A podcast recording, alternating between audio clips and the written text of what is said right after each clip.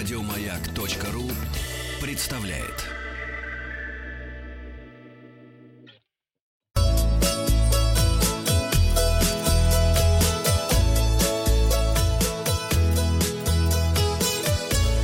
Роза ветров. Здравствуйте, у микрофона Павел Картаев. Вы слушаете обзор новостей в сфере туризма. Новости короткой строкой. Ростуризм сегодня открывает горячую линию для туристов, у которых возникнут проблемы с получением кэшбэка после покупки туров по России в рамках программы субсидирования внутреннего туризма. В музеях Рязанской области сняли ограничения на обслуживание экскурсионных групп.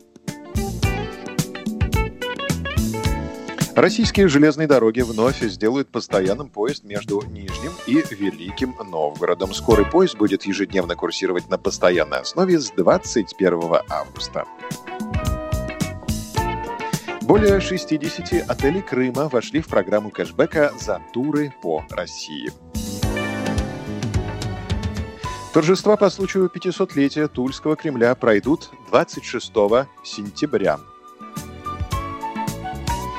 Россияне назвали самую раздражающую деталь в отпуске во время пандемии. Это необходимость носить маски и перчатки. Об этом заявила четверть опрошенных. В Калининграде пройдут крупнейший всероссийский форум, посвященный гастрономической культуре народов России, а также выставка блюд региональной кухни. Мероприятие продлятся с 27 по 30 августа. Участниками станут представители более чем 10 регионов. Эксперты назвали самое популярное у россиян зарубежное направление осени. Это Черногория. На развороте материал РИА Новости под заголовком «Туроператоры рассказали, как в этом году отдыхать в Карелии и на Соловках». Подробности. Попасть на Соловецкие острова можно только со справкой об отсутствии коронавируса, выданной не ранее, чем за два календарных дня до дня прибытия на территорию сельского поселения Соловецкое. Наличие документа проверяют при посадке на теплоход и при заселении. Впрочем, существует возможность сдать экспресс-тест прямо в туркомплексе перед поездкой на Соловки. Стоимость исследования, результаты которого станут известны через два часа, составит 2000 рублей.